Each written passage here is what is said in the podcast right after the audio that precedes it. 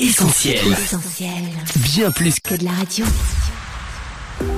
Source éducative. Un podcast original d'Essentiel Radio. Des ressources au service d'un autre regard sur l'éducation.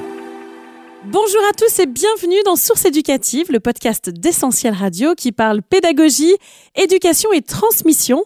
Je suis ravie de vous accueillir pour un nouvel épisode, que vous soyez parents, professionnels de l'éducation ou tout simplement des passionnés par tout ce qui touche à l'éducatif. Aujourd'hui, nouvelle conversation avec Luc Bussière que je ne présente plus. Je vous invite plutôt à retrouver sa bio dans le résumé et bien sûr, je vous invite surtout à l'écouter. C'est le troisième épisode que nous enregistrons ensemble et avec Luc, vous allez encore l'entendre c'est toujours passionnant. Bonjour Luc. Bonjour Christine. Alors aujourd'hui Luc, tu as choisi de revenir sur le mot confiance. Depuis quelques années, c'est dans tous les esprits, c'est sur toutes les lèvres. On nous parle d'école de la confiance. Toi, tu proposes dans cet épisode de revenir à l'étymologie du terme, le lien entre confiance et foi, et tu nous proposes une réflexion sur la foi qui sous-tend, d'après toi, tout acte d'éducation. Tout à fait, c'est ce qu'on appelle la foi du pédagogue. Et cette foi, c'est aussi bien une foi euh, laïque hein, ou une foi confessionnelle, mais ce qu'on va souligner, c'est qu'il n'y a pas d'éducation sans foi, en fait, dans ces sens-là. Donc, on a toujours foi en quelque chose. Et par exemple, si vous êtes parent, si vous êtes enseignant, vous avez foi que votre investissement produira quelque chose, que vous servez à quelque chose, quoi. Sinon, sinon on n'est pas là, quoi. On, y, croit. on y croit. Et donc, euh, il y a besoin de foi. Et d'ailleurs, la crise de vocation aujourd'hui, c'est qu'on n'y croit plus quelque part. Donc, il y a besoin de foi pour rentrer dans cette vocation d'enseignant ou même de parents. Il y a besoin de foi. Alors j'ai en tête l'exemple bien connu de l'agriculteur qui a forcément foi dans la semence qu'il est en train de jeter en terre.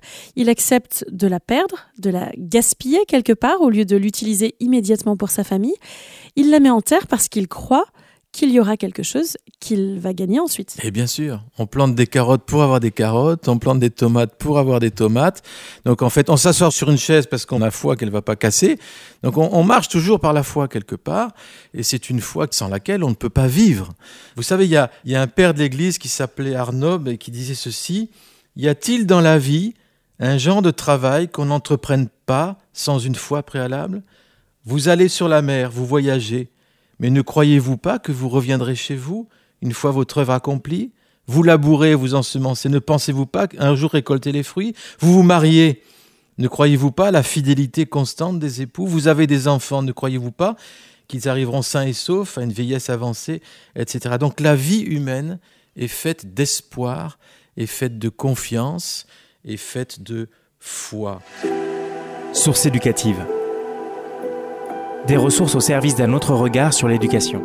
Alors, si toute la vie humaine est une expression constante de foi, dans le sens euh, du mot foi que tu viens de développer, et si on en revient à nos éducateurs, nos enseignants, nos parents, eux aussi, croyants ou non, expriment donc une forme de foi, pas forcément confessionnelle, elle peut être laïque, ça tu l'as bien dit, et donc en quelque sorte, euh, leur pédagogie est la mise en œuvre d'un credo. Absolument. Celui qui se dirait neutre ment l'illusion d'une neutralité. L'illusion d'une neutralité. Mm, mm. Si vous prenez l'image d'un arbre, un arbre, il a des racines. Eh bien, ces racines, ce sont les croyances que nous avons. Et donc, le fruit de l'arbre, la qualité, va dépendre des racines qui le portent. Alors, ces racines, on ne les voit pas. Eh bien, c'est comme la foi qui guide le pédagogue ne se voit pas toujours. Mais elle est bien là. Elle est bien là. Et nous avons besoin de prendre conscience de cette absence de neutralité, même quand on parle d'éducation laïque, il y a une foi en quelque chose. On va croire en la science, on va croire en la liberté totale de, l'homme qui peut assumer euh, son destin tout seul. On croit tous donc en quelque chose. Donc voilà, la foi est constituante, constitue euh, même et nourrit l'acte euh, éducatif. Et cela vaut pour toutes les formes de foi pour toutes les formes de foi. Et la foi que Dieu n'existe pas, c'est l'athéisme, c'est une foi aussi. Hein. La foi dans la raison toute euh, puissante, hein, c'est une foi. En fait, tous les ismes qu'on a, qui sont à l'origine de différents courants pédagogiques, des philosophies donc, sont des foi. Alors Luc, avant d'aller plus loin, tout de même, est-ce que c'est pas un petit peu osé d'introduire le mot foi pour parler éducation et pédagogie alors qu'on évolue plutôt dans un contexte scientifique? On parle des sciences de l'éducation. Et d'ailleurs, euh, la pratique enseignante réclame quand même des réponses techniques, des savoir-faire qui euh, ne semble pas relever de la foi. Alors voilà, quand on parle de sciences d'éducation, typiquement mot du 19e siècle, où tout est rationalisé, etc., on parle déjà des sciences, il n'y en a pas qu'une, mais il est bien évident que ces sciences-là, il n'y a pas que de l'objectivité, parce que c'est impossible, et parce que nous travaillons et nous éduquons à partir de présupposés, d'une vision de l'homme, d'une vision du monde, d'une foi, de représentation, d'idées qui n'ont rien de neutre. Donc l'éducation, si elle a un aspect qui est touché par les sciences, bien sûr, on a besoin, ça ne peut pas se limiter à euh, l'aspect scientifique. Source éducative. Des ressources au service d'un autre regard sur l'éducation. Alors cheminons maintenant vers la foi chrétienne, si tu le veux bien, ce qu'elle apporte de différent et d'unique dans l'éducation, peut-être déjà en termes de finalité de l'éducation. Qu'est-ce qu'on peut en dire? Alors c'est sûr, on a besoin euh, d'une vision de la finalité de l'éducation. J'éduque en vue de quoi?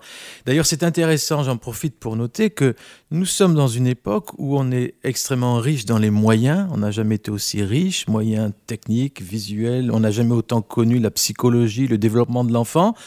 Mais on n'a jamais été aussi pauvre quant à la réflexion sur les finalités. J'éduque pourquoi En vue de quoi? Et donc, euh, tout le monde a sa petite idée. Même s'il ne la formalise pas, il a une idée de. Il éduque en vue de quoi? Alors, Parfois, vous avez simplement, j'éduque pour que l'enfant il ait un bon travail, un bon salaire plus tard, euh, qu'il soit heureux, qu'il soit épanoui, voilà. Et ça, ça peut suffire à une pratique euh, éducative. Mais parfois, on va voir que la foi peut avoir quelque chose de plus vaste, de plus ambitieux, et du coup, ça tire vers le haut et ça élève justement les enfants. Mm. Nous avions parlé dans un podcast précédent de la définition qu'on donne de l'homme ou d'un enfant. Et cette définition va agir et va nourrir mon but de l'éducation. Hein. Donc, euh, en tant que, par exemple, le christianisme, l'homme par excellence, c'est Jésus. Il est le modèle de l'homme accompli. Et un humanisme, d'ailleurs, autrefois, le mot humanisme, c'était toujours chrétien, l'humanisme chrétien, Erasme, etc. C'est depuis très récemment qu'on parle d'humanisme athée. Mais aimer l'homme, c'est aimer l'homme parce qu'on a cette image aussi du Dieu homme qui est Jésus. Donc, en fait, en tant que chrétien, nous avons comme objectif de ressembler à ce modèle. Voilà. On a tous un modèle quelque part. Et donc, si on n'a pas Jésus et qu'on a d'autres, euh, ça peut être Bouddha, ça peut être la raison, on a tous un modèle. Et donc, on éduque en vue de ce modèle. Voilà. Donc, quel modèle avons-nous? C'est ça l'important. Et donc, c'est ça qui va déterminer. Jacques Maritain, un philosophe qui a écrit un ouvrage sur philosophie d'éducation, c'est un philosophe du XXe siècle, disait ceci que si le but de l'éducation est d'aider et guider les enfants vers son accomplissement humain, l'éducation ne peut échapper aux problèmes, aux difficultés de la philosophie, car elle suppose par sa nature même une philosophie de l'homme, et elle est obligée de répondre à la question qu'est-ce que l'homme? Et donc cette définition va orienter ma foi dans le but que je veux atteindre. Et donc toute pédagogie, tout ministre qui change, change les programmes, parce que derrière chaque programme, il y a des idées il y a des images, il y a des représentations, il y a des changements qu'on veut opérer. Donc il n'y a rien de neutre, sinon ça ne changerait pas. Donc il y a toujours cette mouvance qui fait que nous sommes comme dans une mer agitée. Le bateau de l'éducation, si vous voulez, il est comme un bateau un peu sans port d'attache, qui ne sait pas trop où il va, parce qu'il n'y a pas de référence stable, parce qu'on ne sait pas vraiment où on veut aller, et on a oublié d'où on venait. Et donc on se retrouve un peu hein, dans cette tempête comme le bateau de l'apôtre Paul qui ne voyait plus les étoiles, il n'arrivait plus à se guider, et donc ils ont échoué. Pour ne pas échouer en éducation, il y a besoin de savoir d'où on vient, il y a besoin de savoir où l'on va, il y a besoin de croire qu'il y a une belle route mm. pour l'enfant et pour l'éducateur. Source éducative. Des ressources au service d'un autre regard sur l'éducation. Alors qu'il n'y ait pas de pédagogie neutre, ça euh, je le saisis bien et je pense que nos auditeurs également, mais est-ce qu'on pourrait imaginer une école, une classe, où on met à disposition des enfants différentes visions du monde? Est-ce qu'il y a forcément un choix à faire ou est-ce que notre rôle d'éducateur n'est pas de proposer une façon de voir qui soit plurielle et que l'enfant soit finalement libre de faire ses choix? Absolument. Le commandement même de Jésus, c'est d'aimer son prochain comme soi-même et d'aimer Dieu. Mais comment peut-on aimer son prochain si on ne s'intéresse pas à la façon dont il pense, à ce qu'il voit, à ses centres d'intérêt, etc. Donc, bien évidemment, une éducation d'un élève accompli, on doit le confronter avec les croyances des, contemporains. Alors peut-être pas quand il est tout petit, quand il n'a pas faculté de discerner, mais très rapidement, en collège, en lycée, n'hésitons pas, bien sûr. Il y a proposition de plusieurs chemins et voilà quels sont-ils. Mais et c'est ce sens critique qui va être formé et qui va permettre ensuite à l'enfant de se déterminer librement. Absolument. Et l'idée n'est pas de gommer certaines propositions, de ne proposer à l'enfant qu'une seule vision du monde, mais c'est de proposer à l'enfant la liberté de choix. Absolument. Et les outils pour apprécier, mm. pour apprécier et mesurer aussi la valeur. Donc ça, c'est vraiment de la réflexion. Nous ne sommes pas dans une génération qui arrivera à dire chacun son truc, chacun sa croyance, et je réfléchis pas. Au contraire, je vais réfléchir aux autres croyances, les mesurer, en voir les fruits, et prendre le temps. Et ça, ce travail de l'intelligence honore l'intelligence. Nous sommes loin des formatages, nous sommes loin d'une transmission qui manipule. Nous présentons bien sûr une vision chrétienne du monde, voilà ce qu'elle est, mais c'est à l'élève, bien sûr, avec les... En tant qu'homme libre. En tant qu'homme libre de choisir. Et ça, c'est tellement important. Et ça, je pense qu'on peut d'autant plus le souligner que parfois, certains parents, au moment de faire le choix d'inscrire ou non leur enfant dans une école chrétienne, ils peuvent avoir peur d'enfermer leur enfant dans une vision des choses euh, bien particulière, qui serait soupçonnée de, déconnecter euh, leurs enfants d'autres idées, d'autres façons de penser plus contemporaines. Alors que c'est précisément l'inverse. En fait, dans une école chrétienne qui forme les élèves à la liberté dont tu parlais et qui, qui les forme au sens critique, on va présenter différentes visions du monde, dont la vision chrétienne du monde, de façon à ce que l'enfant soit libre d'exercer son raisonnement. Et précisons-le quand même, la vision chrétienne du monde, elle n'a pas besoin qu'on la défende, qu'on lui donne une forme d'exclusivité pour qu'elle apparaisse au moins un petit peu pertinente aux yeux de quelques-uns. Elle se suffit pleinement à elle-même. Absolument. Je crois que le premier adjectif qui me vient à l'esprit pour caractériser une école authentiquement chrétienne, c'est une école qui dit la vérité c'est-à-dire, elle affiche ses présupposés, ce qu'elle croit, sans vouloir l'imposer. Mais il y a beaucoup d'écoles qui n'affichent pas ce qu'elles croient et qui, par contre, font du forcing pour qu'on croie ce qu'elles croient. Et donc là, là, il n'y a plus de liberté. Donc nous devons chérir cette liberté, mais nous devons aussi faire confiance dans les enfants pour que, par eux-mêmes, ils puissent aussi choisir. Donc cette foi, elle libère. La foi en éducation, elle ne cherche pas à contrôler tout, à maîtriser tout. La foi dans l'avenir, la foi en un enfant, ça donne le terreau de la liberté. Mm. Et ça encourage l'exploration, la liberté, la capacité de réfléchir par soi-même. Il y a besoin d'un climat de foi pour libérer tout ça.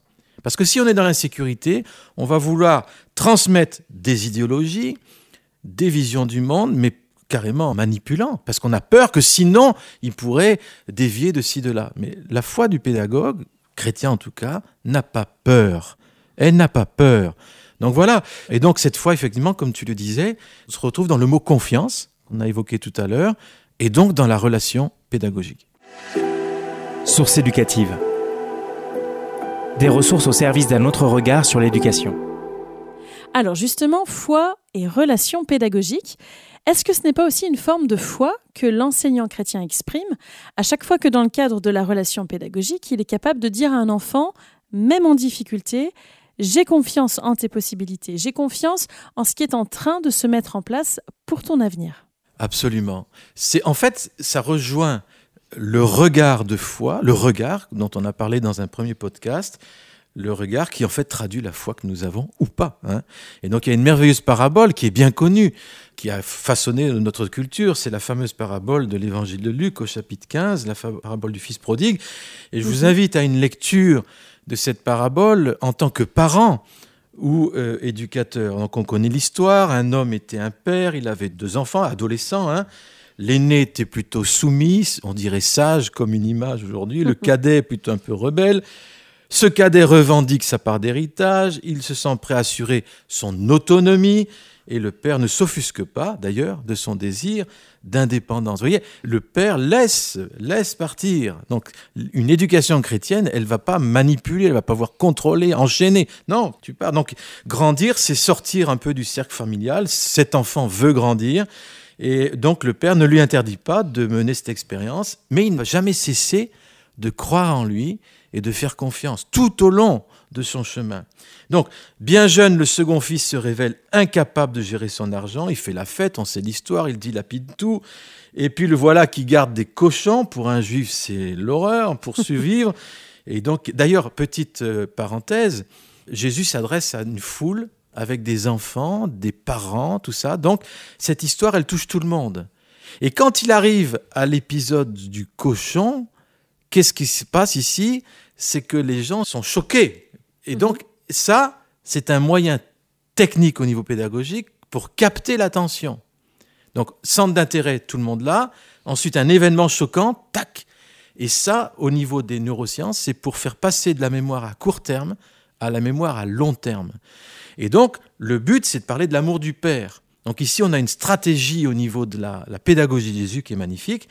Donc je ferme la parenthèse. Donc cet enfant décide dans son cœur de faire demi-tour, de se convertir, de retourner chez son père. Il l'aperçoit de loin et en fait, depuis son départ, le père guette son retour. Donc on a ici, chez le père, une attitude d'attente, d'espérance et de confiance. Il n'a pas cessé d'espérer.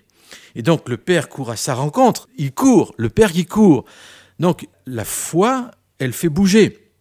Elle fait courir. Si je peux me permettre, il l'aperçoit aussi de loin. Donc c'est encore le regard dont on parlait dans le premier podcast, ce fameux regard qui permet de, voir. De voir au-delà. Au-delà. Tout à fait. Il voit de loin. Et donc il l'attend. Et puis, euh, il ne fait pas de reproches. Ça, c'est intéressant. Tu as vu, es on aurait pu dire, tu es incapable de mener cette expérience d'autonomie. Non, non. Je t'avais dit, je, t'avais prévenu, tu savais bien. Et c'est là qu'on voit que une éducation chrétienne, c'est pas faire morale. Tu feras, tu feras pas, ceci. C'est pas de la morale, le christianisme. C'est une rencontre avec celui qui est le Père et qui nous embrasse, qui prend dans les bras et qui n'a jamais cessé de l'aimer. Voilà mon fils qui était mort, dit-il, est revenu à la vie et la fête commence. Donc voyez, quand on parle de foi, de confiance, c'est pas quelque chose de désincarné, de dur, de c'est quelque chose de vital, plein d'espérance, plein de vie, plein de fête. Et donc l'adolescent, ce fils qui était difficile, il est réhabilité sans qu'aucune sorte de violence soit exercée à son encontre. Et ce discours évangélique nous montre qu'il est reconnu comme le plus digne d'intérêt que celui qui a même obéi servilement. Donc il y a vraiment ici une page éducative qu'on vient de retracer où la relation du père, on pourrait dire l'enseignant ou le parent avec l'enfant, elle est fondée sur je crois en toi, j'espère en toi et je t'aime comme tu es. Donc trois conditions ici. Et quand tu reviens, je t'ouvre la possibilité d'un avenir. Voilà. C'est aussi important. C'est la vie qui est Tout à fait. Je, me rappelle le témoignage d'un ancien élève. Il avait fait une année chez nous, famille très dysfonctionnelle. D'ailleurs, le couple éclaté, beaucoup de violence dans la famille. C'était vraiment très difficile. Il est resté qu'un an. Et cette année a été difficile. Pour nous, pour lui, bon, c'était pas simple. Et puis ensuite, on l'a perdu de vue. Des années plus tard, il y a quelqu'un qui sonne. Moi, j'habite sur les lieux de l'école, j'habitais. il sonne, je, qui êtes-vous? Il se présente. Je suis un tel, ancien élève, donc ça fait des années.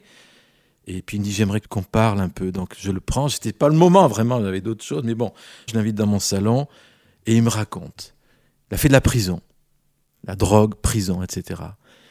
Et en fait, la première chose qu'il a faite au retour de prison, c'est de venir me voir. Hmm il s'est rappelé le regard des enseignants. Et ça, ça l'a sauvé. Et il a dit, pendant mon temps en prison, je me suis rappelé ce que vous avez dit. Donc vous voyez, cette confiance, malgré euh, ces difficultés, il l'a senti.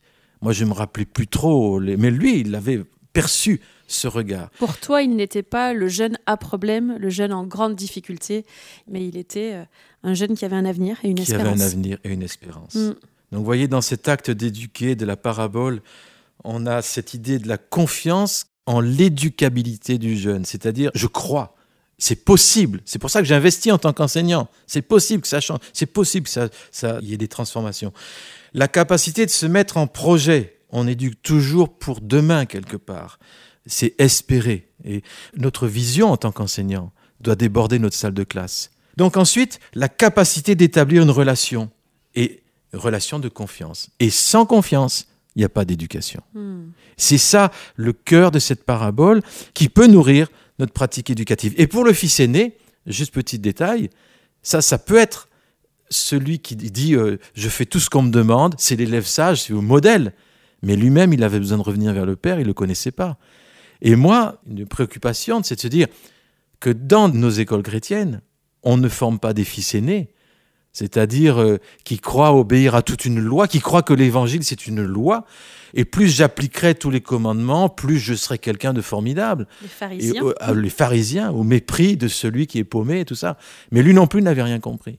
Donc les deux ont besoin. Et puis, soyons un peu humbles, on a tous un peu une partie d'un fils aîné et d'un fils prodigue dans chacune de nos vies. Voilà. Donc le but, c'est d'entrer à la maison. Et c'est pourquoi le premier mot pour caractériser l'école, c'était les maisons. Dans la tradition juive, on parlait de la maison du livre, des maisons, parce que la maison, ça parle de famille, Bête faire. Beth Sefer, ça parle de famille, ça parle d'acceptation, comme on est, ça parle d'alliance, voilà. Et tout ça, c'est ce climat de foi, de fidesse, ce climat familial qui est nécessaire à l'épanouissement. En fait, une école, c'est pas un institut où on apprend avec des spécialistes. Une école, c'est d'abord une famille, c'est une maison. Et c'est pour ça, il n'y a que dans les maisons et dans les familles qu'on peut lever des fils et des filles.